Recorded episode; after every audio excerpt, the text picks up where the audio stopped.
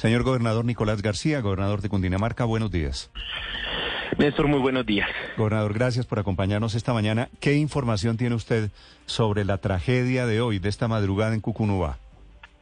Una y media de la mañana, una explosión en el sector de Pueblo Viejo, en Cucunúa, dos minas afectadas, el roble y el manto, once mineros atrapados. Desde las eh, tres y media de la mañana iniciaron todas las adecuaciones eh, alrededor de la mina para poder hacer el ingreso seguro de todo el equipo de rescate, tanto de la Agencia Nacional de Minería como del el Cuerpo de Bomberos del Departamento de Cundinamarca. Hacia las seis y media de la mañana se rescatan cuatro mineros con vida que están siendo eh, trasladados al hospital eh, de la provincia, que es el eh, hospital del municipio de Ubaté para su valoración y continuamos en la búsqueda de siete mineros. Gobernador, estas, estas minas que hicieron explosión, esto es otra vez acumulación de gases, están interconectadas entre sí, ¿verdad? Estas dos sí, sí, sí señor, efectivamente. ¿Son el roble, el cóndor y el manto? Sí, pero los mineros se encuentran atrapados en el roble y en el manto. Ok. ¿Por qué se parece, gobernador, esta tragedia tanto a la de hace apenas unos días de su tatausa?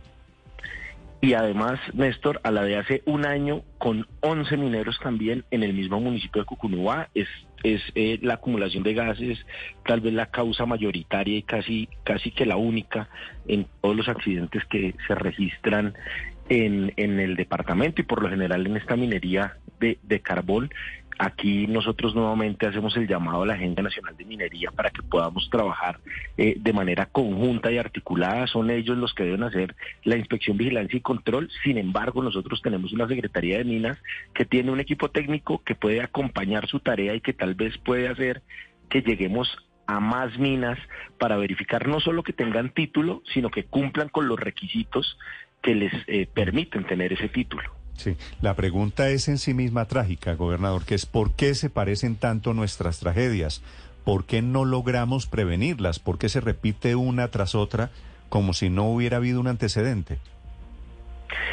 Yo creo realmente que es precisamente por la falta de el control permanente muchas veces, eh, las, y, aquí digamos es sin generalizar, pero muchas veces se, se obtiene el título, se hacen todos los méritos para tener el título y una vez se tiene el título minero no se cumplen todos los requisitos para mantenerlo. Y como tenemos más de 900 minas o títulos mineros en el departamento, solo en Cundinamarca, pues yo creo que eh, la capacidad eh, operativa de la Agencia Nacional de Minería no da para que permanentemente estén vigilando. Por eso creo que deben apoyarse en otras entidades como nosotros lo manifestamos desde la gobernación. Hoy, gobernador, ¿cuál es la situación en Cucunubá, eh, en esa zona del departamento de Cundinamarca? ¿Cuántas minas específicamente hay y quién hace los controles? ¿Ustedes tienen algún tipo de, de inspección o eso depende del gobierno nacional? La Agencia Nacional de Minería es la encargada de la inspección, control y vigilancia. Nosotros como gobernación hacemos un acompañamiento.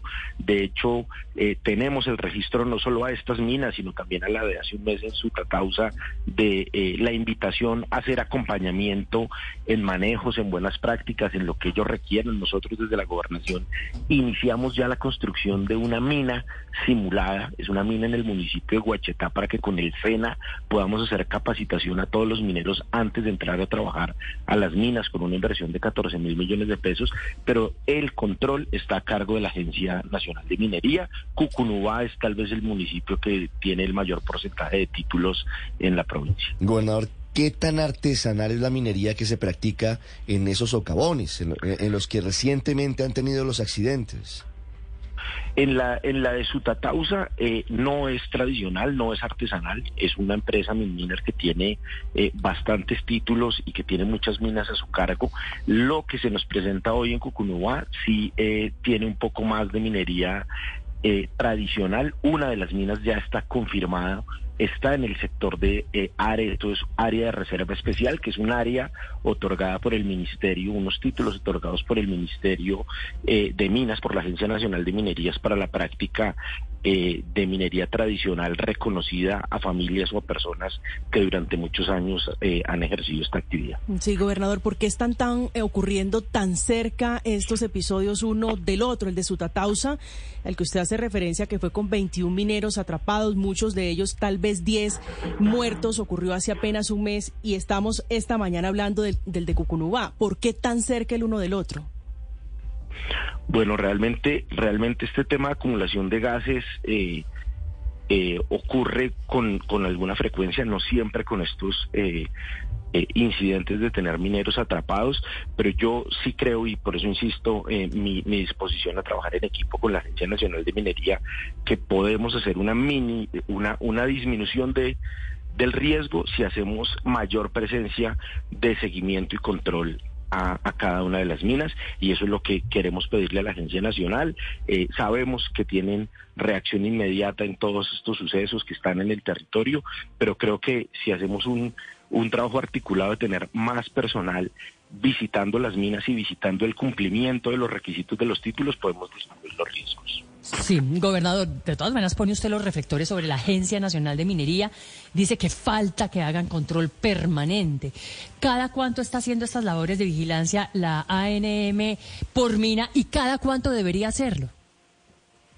Pues realmente yo, ellos, ellos hacen presencia, pero no creo yo que su capacidad le permita visitarlas todas en un año.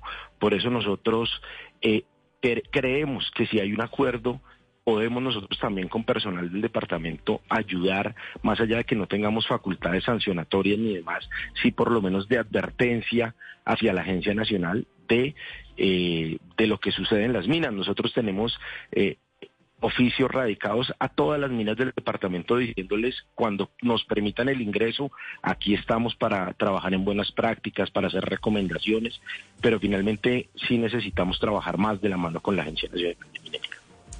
¿Tienen ustedes una radiografía de esas 900 minas en el departamento de Cundinamarca?